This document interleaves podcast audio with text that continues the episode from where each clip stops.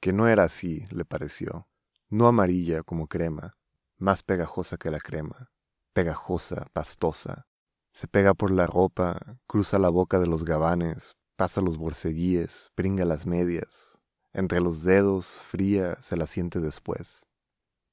Imaginaba la nieve blanca, liviana, bajando en línea recta hacia el suelo y apoyándose luego sobre el suelo hasta taparlo con un manto blanco de nieve. Pero esa nieve ahí, amarilla, no caía. Corría horizontal por el viento, se pegaba a las cosas, se arrastraba después por el suelo y entre los pastos para chupar el polvillo de la tierra. Se hacía marrón, se volvía barro.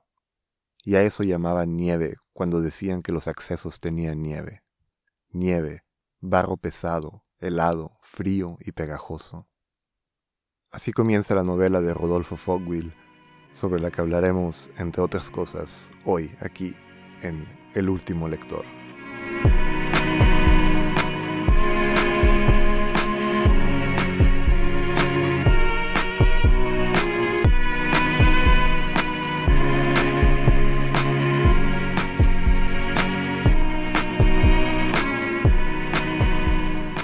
Nuestro invitado de hoy es ah, el doctor Fernando Herrera. La última vez que hablé con él no era doctor, que ah, terminó su doctorado en literatura mexicana. Hizo su tesis sobre la novela corta del siglo XXI. Corrígeme si me equivoco. No, así, tal cual. Ah, también hizo su tesis de maestría acerca de la fotografía de Juan Rulfo y que también acaba de terminar una novela corta que se llama Negativos de una Rolleiflex. Y esta novela no está disponible todavía, pero ¿cómo lo puede encontrar la gente, Fernando? Quién sabe si vaya a estar algún día. Este, pero me la pueden pedir si les interesa, me la pueden, me pueden escribir. Pedro va a compartir mis redes sociales y mi blog, entonces si les interesa, me la pueden pedir y con mucho gusto se las paso. Bueno, el blog de Fernando es Fernando Herrera Blog wordpress.com y ah, en redes sociales arroba Fer Herrera con cuatro As al final. Herrera. Exacto. En Instagram estoy así. Y toda esa información igual va a haber notas al final del episodio. Para la gente que nos escucha en podcast, también hay una versión en YouTube con video para que puedan ver estas lindas caras. A ah, la gente que nos ve en video, hay una versión en podcast para que dejen de ver estas horribles caras, como prefieran. y tal vez lo más importante sobre Fernando Herrera, cofundador del ahora mítico Club del Pitón. ya no me acordaba. wow. Que fue como nos conocimos. Sí. Buenos tiempos. Bueno, de hecho no nos conocimos ahí, fue lo formamos porque nos conocimos y vimos que había que hacer cosas juntos. Exacto, que de hecho este, pues sí, empezó ahí eh, que fue como en el 2008 a lo mejor, o 2009, ya hace 11 años, la primera década de la fundación del Club de Sí, sí, sí. 2008, que era, bueno, que creo que guarda un poco la misma, la misma idea de lo que quiero hacer hoy. El chiste, me imagino que si alguien está escuchando este podcast es porque entiende ese tipo de chiste, en referencia al famoso Club de la Serpiente de Rayuela, pero con una irreverencia no sé, que nos, que nos caracteriza un poco, porque este es un, podcast de vulgarización y uh, aquí seres vulgares. Pero un poco la misma idea, ¿no? El hecho de disfrutar la literatura y en serio pasar un buen momento con ella no implica andar de corbata y traje. Entonces, bueno, directo, vamos al grano. Fernando, ¿cuál fue el último libro que terminaste de leer? La verdad, no me acuerdo. O sea, creo que el último libro que leí en realidad debió haber sido algo de algo de crítica literaria, pero el último que me acuerdo que releí como más de ficción es un libro de Rodolfo Enrique Fogwill, es un argentino que escribió una obra que se llama Los Pichiciegos que es una novela que habla sobre un grupo de, la milicia de, Argentina que estaba peleando en ese entonces contra los ingleses por el territorio de las Malvinas. Y ellos bueno, eh, uno de los generales, me parece que es em, uno de los, de los generales de esa división, que es una división chiquita de, no me acuerdo si como 10 soldados, más o menos, 15 soldados, dice como, de güey, esta guerra es una pendejada pelearla, es una guerra perdida, a la verga, vámonos al cerro a esconder en lo que se acaba este desmadre. Entonces, ellos, hay un animal eh, que allá en Argentina se le conoce como el pichiciego, que es parecido a un topo, que se mete, pero que deja la cola afuera. Entonces, regularmente como los extraen de la tierra es jalándolos de la cola hacia arriba. Entonces, estos güeyes empiezan a vivir en un, empiezan a acabar, ¿no? E, este general pone a todos a su, a todos sus soldados a acabar. Órale, cabrones, a acabar en lo que se acaba la guerra. La neta, yo no voy a pelear vamos a valer verga, nos van a matar a todos, mejor hay que escondernos de los ingleses. Entonces estos güeyes empiezan a escarbar para refugiarse en el cerro, no me acuerdo en qué cerro ahí, pues altísimo. Eh, incluso creo que venden información allá los ingleses sobre la estrategia militar de, este, la milicia argentina. Y de eso se trata, de cómo sobreviven eh, en, este, pues, este, en estos túneles bajo tierra para pues ganar una, para sobrevivir una guerra que ellos no querían pelear en realidad.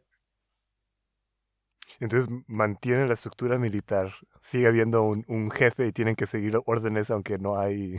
Sí, es un poco tirano, es, es un poco hijo de puta, la verdad, porque el güey, o sea, dice, sí los obliga, o sea, sí los obliga como a, como de que hay, creo que hay un güey como que sí quiere pelear y así, a la verga, no, nadie va a pelear, pónganse a acabar. Entonces empiezan, creo que, creo que la manera en la que comparten información, creo que los ingleses, este, comparten, bueno, más bien ellos les comparten información a los ingleses a cambio como de latas de comida y cosas así. Luego pasan cosas muy graciosas como que alguien se echa un pedo adentro de las cuevas y apesta todo el túnel y cosas así. O sea, tiene momentos muy eh, ácidos y irónicos la novela. Está muy, muy interesante. Es una novela, la verdad es una novela bastante vieja es una novela que él escribió, ahora les digo, él es del 41 y fue contemporáneo de César Aira y Ricardo Piglia, como dentro de los más conocidos. Eh, bueno, tú has leído bien a Piglia, ¿no? A Piglia sí, pero nunca había escuchado este. Sí, este güey es contemporáneo de Piglia. De, hecho, pues, creo que eran hasta amigos. O Rodolfo, Rodolfo Fogwill. Fogwill, ajá, Fogwill. Eh, esta novela, si no me equivoco, es una novela del 80, que fue publicada por primera vez en el 83. Y la publicó recién, bueno, recientemente, eh, no tan recientemente, pero hace unos años la publicó Periférica, una, pues, este librito, si lo ven por aquí. Ahí está. Ahí está. Es, es una novela bastante bien impresa, muy bonita. Ajá, y está muy buena, se las recomiendo. Además, es una novela de doscientas y tantas páginas, 220 más o menos. Y se, lee muy rápido y es muy interesante. Este es que escribe muy, muy bien, entonces es muy interesante leerlo. Se los recomiendo mucho. Si no tienen nada que leer o quieren regalar un buen libro esta Navidad, pueden escoger este libro. ¿Por qué? ¿Cómo, cómo, llegó a tus manos? Mm, la verdad es que a veces compro títulos nomás por el, por el nombre. Y leí como la, la verdad, no, o sea, no, no conocía a Fogwill. Ya después vi que conocía a, los, algunos este, autores que, como contemporáneos de Fogwill, que era como, a, por ejemplo, a César Aira lo había leído y a Piglia lo había leído. Entonces, como que dije, ah, pues no debe estar mal. Además, esta, esta editorial periférica ha publicado muy buenos títulos en los últimos años, entre los que destacan, pues tiene la colección de Yuri, eh, publicó recientemente, eh, también, bueno, tiene muchos títulos de autores mexicanos, latinoamericanos, que casi no se publican en otras editoriales.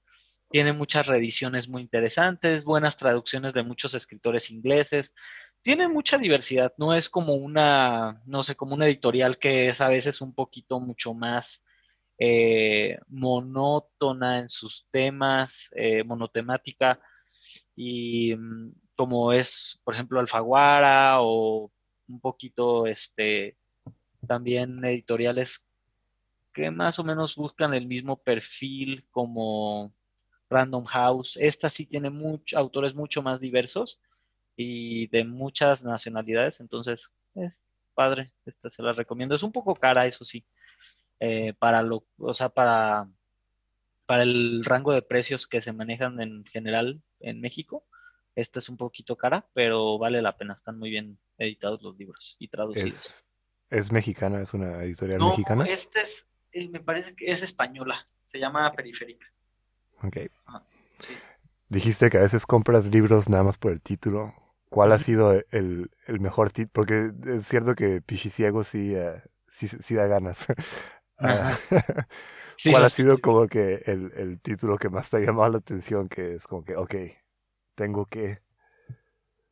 Pues hay un libro, eh, hace poco también leí uno, igual y por la situación que yo estaba pasando personalmente, pero hay un libro de John Fant que se llama Un año pésimo. Entonces, este, compré, ese título por el, por el título, perdón, compré ese libro por el título y la verdad es que es un muy buen libro. John Fant aparte me gusta mucho. Pero... ¿Estabas teniendo un mal año y decidiste pues yo creo que John todos, tuvimos un año de la verga. Entonces, creo que este, este libro en realidad es un libro ya como de los... Puta, si no me equivoco, ¿qué será? Como de los 70 a lo mejor. ¿Es, parte de, del mundo de Bandini o...? Es parte de Bandini, sí. John Fant, déjame buscar el rápidamente. Eh, un año pésimo. Ese es algo que tengo en la cabeza así como, así como tipo un mantra cada vez que me emociono de que algo está empezando a ir bien, como que easy Bandini, como que cuando crees que, que ah, sí, ya me aceptaron esa historia en la revista, lo siguiente que sigue es el adelanto, luego entrevistas en la televisión. Y sí, sí, ya, te, ya se había montado todo. me voy a comprar un traje, vayan todos a la verga. Sí. es del 85, ya me fijé, o sea, fue publicado en 1985 y es un muy buen libro. Me parece, creo que sí es de Baldini, la verdad lo leí hace tiempo, pero ese libro me llamó mucho la atención. Luego, otro que compré y que fue un gran descubrimiento, que de hecho con una de las citas de, uno, de, su, de ese libro, me parece, eh, abro la novela de Negativos de una Rolleiflex que comentabas hace rato, es Philippe Delerme. Estaba en una librería hace ya como unos 12 años, yo creo. Y, leí, bueno, vi el título que me pareció muy bueno, que era Llovió todo el domingo. Así era el título del libro. Eh, de hecho, es un francés. Eh, este güey, Philippe Delerme, no es un escritor, digamos, del canon, eh, como lo fue a lo mejor Fogwill o, este o John Fant, un poquito mucho más conocido. Philippe Delerme no, eh, tiene muy pocas traducciones, ya de hecho es muy difícil encontrar sus libros. Y yo la verdad lo compré porque me llamó la atención ese título que se llama Llovió todo el domingo. Él en realidad no se, no se asume como escritor, de hecho no asiste mucho a ferias de libros. Se vive en una provincia de Francia, así un pueblo súper chiquito que ahorita no me acuerdo cómo se llama, pero se dedica a entrenar equipos de fútbol de primaria.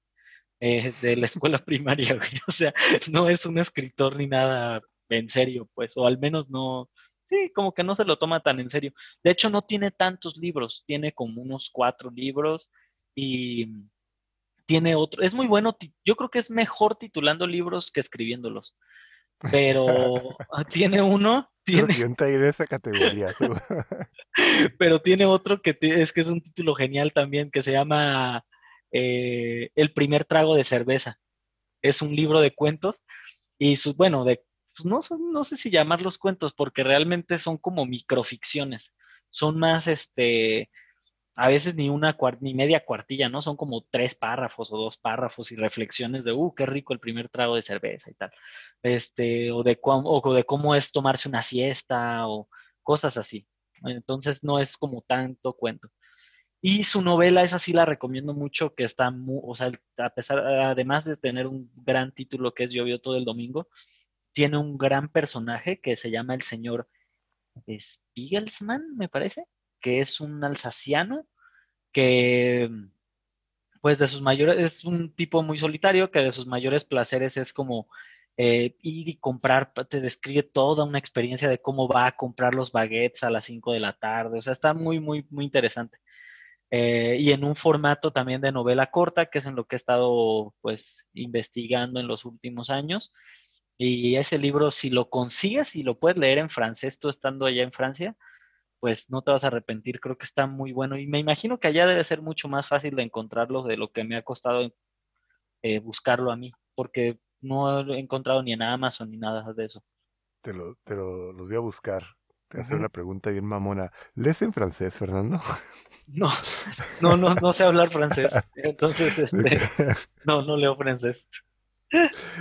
Hay veces que me sale, o sea, yo hablo francés por pura suerte porque por pinche loco aventado me vine a vivir acá y... ¿Cuánto llevas viviendo allá, eh? ya van a ser ya más de cinco años. No mames. ¿Y por qué? ¿Cómo terminaste allá? Yo no sé, yo no sé en qué punto te perdí la pista de, Tijuana, Francia. O sea, de repente, ah, se ah, es, a París. Ah, es un paso, es muy fácil. De Tijuana a París es lo más, lo más normal del mundo. para no hacer la historia muy larga, conocí a la francesa y... Y ya. Y aquí estoy. ¿En dónde la conociste? ¿En Tijuana o en en Santa Bárbara, cuando ah, acababa de salir de, de, la maestría. Ok. Y ella estaba enseñando francés allá. Y era su único, su único año en Estados Unidos. Y, bueno, ahora está. Y bueno, ya estoy acá. Pero te iba a decir sobre las, las publicaciones. Es que, de nuevo, yendo a todo este tema de que se puede, se puede querer la literatura sin, sin ser snob, sin ser. Ah, hay veces que caen cosas que pueden escucharse como snobs, como no lees en francés, pero o sea, igual pudiera ser, igual pudiera ser francés como pudiera ser, no sé, ser, serbio, serbia, serbio, no sé, pudiera haber terminado en otro lugar. pero sí, aquí publican mucho, publican mucho. Hay una cosa que se llama la, la rentrée, que es como que cuando la gente vuelve a entrar a clases, entonces, como que el principio de año, el regreso a clases, se llama la rentrée, porque todo el mundo reentra. Ah, ok. Y, eso es como que para todo, todo está guiado en el trabajo, entonces como que, ah, es la rentrée. Y hay una cosa que es la rentrée literaire. Este acento es horrible, creo que el acento todavía no me queda bien. Ah, y entonces, cada año es como que ah, coincide con el regreso a clases toda una nueva edición de libros. Es increíble el apoyo que hay para escritores y por edades. ¿Se lee mucho mexicano allá, Pedro? ¿O no? Ah, ni idea, pero yo, yo diría que no. Yo diría que no, porque aquí en general el comentario que escucho es como que, ah, Escobar, eres familiar de...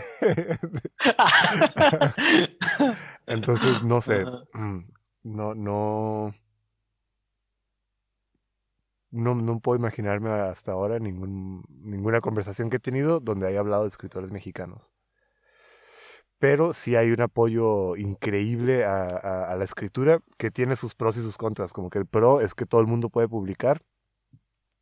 El contra es que, ah, no sé, digamos que es difícil buscar en medio de todas esas cosas, encontrar las buenas Por ejemplo, hay un escritor que acabo, acabo de descubrir que es famoso por escribir libros de gatos. Aunque yo no, yo no había entendido esto porque, no sé, tengo que buscar su nombre, me siento mal. Uh, yo no había entendido porque hay veces que los nombres... Imagínate que un francés se va a vivir a México y como que sí, te vas por la calle Huitzilopochtli y luego das vuelta a la esquina en Coyoacán. Todos esos sonidos extraños como que no, no, pues no los guardas. Entonces cinco años viviendo aquí y hay cosas que no, hay nombres que no, o sea, nombres de generales, de cosas así que no, no guardo. Entonces veo como que anuncios de escritores por todos lados y no, no, no los guardo. Y tardé mucho rato en entender que era la misma persona y que había un escritor que escribe libros sobre gatos y es como que ficciones distópicas, como que los gatos han tomado Nueva York, pero, completamente en serio. Y cuando por fin lo descubrí, uh, de hecho fue porque mi esposa me, dijo, porque alguien me regaló ese libro, y yo vi un póster y, y, me cagué la risa, como eso, es broma. Me dice, no, no, no, es famoso, él escribe puros libros de gatos. Y después de eso ya lo veo lo veo en todos lados, como que lo veo aparecer y no sé, supongo que bien por él.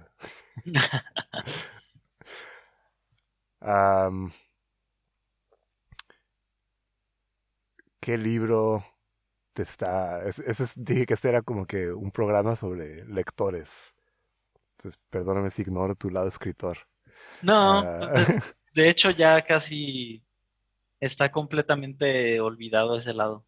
Ah, ¿Se acabas de terminar una novela? No, la no, esa novela es de hace dos años. dos, Pero bueno, ah, ¿cuál era la pregunta? De, La pregunta ahora es que voy a pedir a la gente que escriba a Fer Herrera con cuatro A's para pedirle que siga escribiendo y nos muestre sus cosas. Porque desde que éramos dos jóvenes irrespetuosos en el Club del Pitón, siempre he disfrutado mucho lo que escribías y no, me gusta que me hayas mandado esa, la nueva novela y siempre me dio mucha envidia también, maldito. que nunca, nunca parabas. No, ya sí escribía bastante en aquellos tiempos, ya ahorita ya ha bajado mucho. Pero tiene que ver por la academia, o sea, te digo, como estuve leyendo mucha crítica por lo del doctorado, casi me desprendí completamente de, de, de hecho, me costó trabajo cuando me dijiste, oye, tienes que hablar de lo último que leíste. Yo, puta, güey. O sea, sí me costó un poco de trabajo acordarme cuál fue lo último que, que leí de ficción. Sí, obviamente. Qué triste es eso, maldita academia. Mande, sí. Sí, no, la verdad es que estuve leyendo como los mismos tres libros durante cuatro años, que fueron las novelas que analicé. Entonces, esas sí me las sé de memoria. Eh, que fueron, bueno, eso sí lo pueden encontrar en línea, me parece que la Ibero ya subió la tesis, o si no la ha subido, debería. Em, es una crítica de la novela breve de tres autores mexicanos, que son Emiliano Monge, Yuri Herrera y Daniel Espartaco Sánchez, em, que son novelas breves escritas en el siglo XXI en México. Entonces, eso también es algo de lo que he estado leyendo. Y mm, ¿qué más? ¿Qué más he leído últimamente? Bueno, voy a agregar un enlace a eso. si, encuentro la tesis, voy a ah, agregar un enlace. y si no, a esos autores, a, esos libros. Sí, están, están muy interesantes. Particularmente me gusta mucho Daniel Espartaco Sánchez. Hay un par de novelas buenas que escribió que se llama Memorias de un hombre nuevo y Autos usados, que se las recomiendo mucho. No son difíciles de encontrar en México. No sé en el extranjero qué tan difícil sea encontrarlos pero en PDF seguramente pueden encontrarlos y leerlos en español sin ningún problema. Incluso deben estar, muchos de ellos ya están traducidos. Al francés me parece que Monge y Yuri Herrera deben estarlo, entonces. Ok, los voy a leer. Y al inglés seguro están. sí. ¿Cuál es, uh, cuál es, no sé si tú tengas así, pues yo tengo, bueno, creo que toda la gente que, que nos gusta la literatura, tenemos ese horror de que vas a una librería y compras, compras, porque, ah, está esto, oh, está esto y no te alcanza el tiempo, o sea, yo, yo leo muy poco, no me alcanza el tiempo y tengo una cantidad enorme de libros ahí que hermosos estar esperando, esperando a que los lea.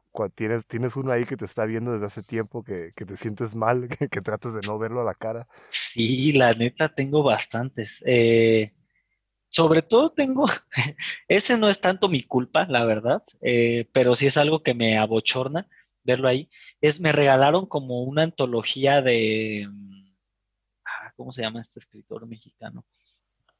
Que escribió La Feria. Ah, déjame ver porque, a ver, aquí estoy. Se me fue el nombre completamente. Ah, claro, Juan José Arreola. Pero me, me regalaron como ocho libros de él, güey. Entonces, es algo que sí lo veo y que está ahí, pero estoy seguro que nunca voy a leer esos ocho libros de Arreola. Eh, o sea... Hay un peligro en, en comprar como en, masa, porque... Sí, güey, es algo si que me Si vas y te compras 10 libros en, en, una vez, lo más probable es que leas los primeros dos y luego la próxima vez que vayas a comprar, vas a leer el que compres esa vez. Ajá, exacto. Creo, al menos conmigo me pasa eso. Sí, yo casi no suelo comprar este así, ¿cómo se dice? Eh, antologías, porque sí, como que leer tanto a un mismo autor tampoco soy tan, o sea, no me considero fan de autores. O sea, me gustan los libros en general, pero no como para comprarme una antología de Arreola. agradezco el regalo y todo. Eh, de hecho, si Jonathan está escuchando este, este, este, este, podcast, eh, pues, güey, perdón, pero la neta no los he leído. y Jonathan tiene un pase para no dar regalos hasta que termine. Exacto, güey, así de que... No, aparte le toqué en un intercambio, era un amigo de la chamba, entonces este, me regaló esta antología sí leí, la neta sí leí uno, pero no he leído los otros cuatro o cinco que son ahí de la antología. Yo soy súper obsesivo. ¿Tú sí, ¿Tú sí los lees todos o qué? Yo hago, lo, yo hago lo contrario, no es que lea todo, pero, pero empiezo con uno y es como que necesito otro del mismo autor y como que me, me, me meto y como que va a ser nada más ese autor. Y ahorita me acabo de comprar los, los diarios de Emilio Renzi y estoy, están ahí esperando, nada más que tengo que terminar lo que estoy leyendo ahorita, pero estoy súper emocionado, porque es lo único que me falta leer de Piglia. Eso está padre, sí, por ejemplo, a mí me pasó con Rulfo, pero pues Rulfo tiene dos novelas, o sea, tampoco es como que, puta, güey. Así que te puedas echar mil libros de Rulfo, pues no. Este, ¿qué otro, con qué otro autor me llegó a pasar eso? O sea, cuando sientes que como que entiendes todo el universo con Philippe Delerme, este güey que te decía que es muy raro que entrena equipos de fútbol de primaria, él tiene, la verdad solo he leído dos libros de él, porque el resto necesito aprender francés para leerlos, no están traducidos. Mm, y eh, creo que tiene otro que está publicado en español que nunca he conseguido. Entonces, con él me pasó, con quien leí mucho cuando tenía como 18, 19 años a García Márquez. Sí leí casi toda la bibliografía de García Márquez. ¿De quién más conozco su trabajo muy bien? De. Pues de Cortázar, yo creo que también, no todo como tú, pero sí algo, algo de sus libros. Y ya más contemporáneos de Yuri Herrera, mm, he leído bien a Monge y a Daniel Espartaco. Pero ya no me ha pasado así como de comprar todo, todo de un autor como que no hay tiempo, güey, como dices tú, o sea. Ya. De Cortázar me faltaron. Creo que dejé las últimas 15 cartas. Ya es que publicaron toda su, su ah, correspondencia. Básicamente como los, los últimos seis meses de su vida. Es lo único que no leí. Como que sentí que como que una vez que termine eso, se termina, o sea, ya se acaba, ya no hay más. Me ha pasado varias veces, como que primero cuando terminé de leer todos sus libros y me sentí como que en un vacío, como que ya no, ya no hay nada, ya, no, voy a tener, no voy a tener nada nuevo de él. ¿Qué hacías? ¿Lo releías o qué, qué solías hacer cuando Pero luego salió Papeles Inesperados y dije, wow, como que todo este material inédito y la emoción y luego entrevistas. Y luego con el doctorado fueron las cartas y cuando decidí dejar el doctorado, dejé las cartas. dije, no, no, no puedo. Aparte que es como algo muy macabro y extraño saber que él se va a morir en seis meses y él no sabe. Sí. Y, estás, es, muy extraño de entrar en ese tipo de intimidad de, de y sobre todo para mí. Pero él, él no tenía cáncer cuando, o sea, se, ¿cómo fue su muerte? O sea, no se enteró hasta ya que estaba muy próximo a morir o cómo fue? Sí, o sea, ya, ya al final se sabía, pero, pero digamos que un año antes él estaba más preocupado uh, por su esposa. llegó como que muy de pronto. Y de hecho hay como que alguna teoría, hay gente que dice que tal vez fue SIDA, no sé, pero no nos alcanza el tiempo para eso. Pero hay algo muy extraño porque de hecho vivo aquí como que a la vuelta de la esquina de donde, de donde fue su último apartamento. Mm. Entonces, eso es, como que, no sé, estarle, o sea, meterme en ese tipo de intimidad con él, dije, no, no. Pero eso fue un poco azar o un poco buscado, el no, vivir no, ahí. No, fue, fue, fue sorpresa. Yo he hecho, wow. un día que salí a caminar me encontré con la placa y me, es, exactamente el tipo de cosas que a los lectores de Cortázar nos, Ajá, claro. Tocan. Pero bueno, se nos, se nos acaba el tiempo. Y quiero la pregunta final, Fernando. Fernando Herrera, de Fernando Herrera blog at wordpress.com. si estuviéramos, que no es tan hipotética, si estuviéramos en un tipo de mundo distópico, donde parece que todo el mundo va a morir y eres la última persona que queda con vida. Ah, o vas a ver que eres la última persona que quede con vida. Solo puedes llevarte un libro y vas a ser tú el último lector de la humanidad. ¿Qué libro te llevarías? Ah, Tienes dos segundos. uy. Pues yo creo que sería muy elemental. eh, El llano en llamas de Juan Rulfo. ¿Quieres explicar por qué? No, perdón, eh? Pedro Páramo, Pedro Páramo. eh, sí, El llano en llamas hace dos cuentos. No, la novela Pedro Páramo. Yo creo que sería ese.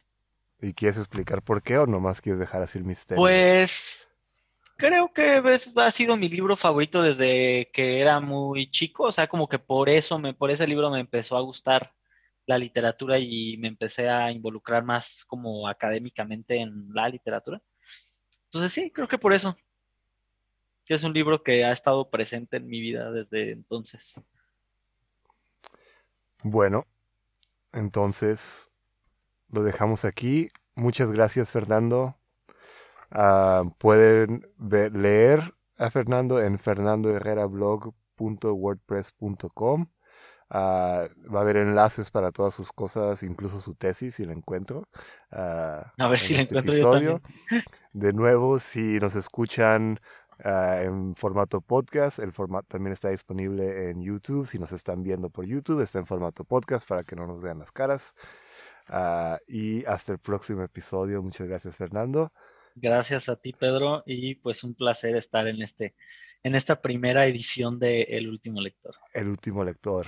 Y viva el Club del Pitón. Larga vida. Larga vida al pitón.